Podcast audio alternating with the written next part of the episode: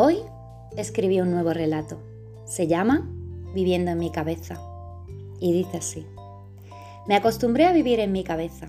Viviendo ahí, cosas maravillosas pasan. Puedes vivir, como dicen, en el país de las maravillas, o como dicen otros, en los mundos de Yuppie. Aunque pensándolo bien, también existe la otra contrapartida, la otra polaridad. Cosas oscuras y tenebrosas, con poca luz, con mucha ansiedad. ¿No ves? El destello no alcanza, cegata.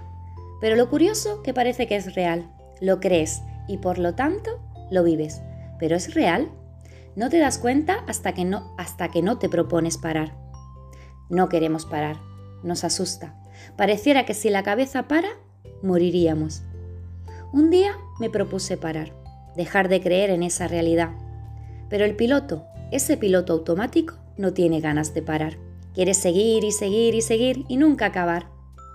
Cuando te permites parar, puedes sentir y cuando sientes, puedes actuar.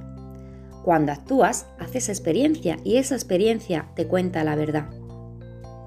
Pero no quieres saber la verdad. Imaginar y volver a imaginar, pero cuánta resistencia, ¿de dónde vienes? ¿Por qué no quieres conocer la verdad? Ayer me propuse parar, actuar, confiar y dejar que las cosas fueran lo que tuvieran que ser. Tenía pánico, no sabía por qué estaba tan asustada. ¿De dónde viene esta inquietud?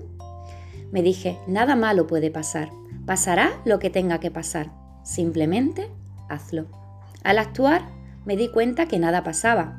Me di cuenta que lo que temía era que si actuaba aquello que imaginaba, quizás nunca se podría realizar, que se perdería, que esa imagen ya no se daría, algo en mí desaparecería. Pero en ese momento ocurrió. Vi la verdad. Esa verdad era un vacío, un desconcierto. Temerosa en aquel encuentro, tuve que abrazar ese silencio.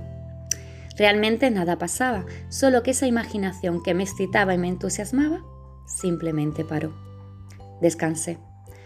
Entonces pude separarme, mirar desde arriba, desde un lugar menos cercano, pero mucho más acertado. Vi la verdad.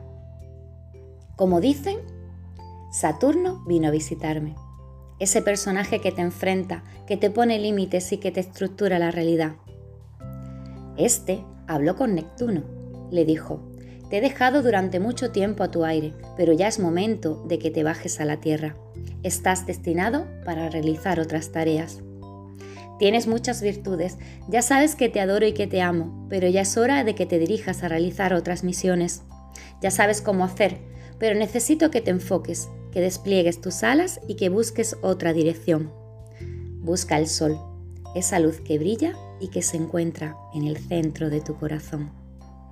Muchas gracias.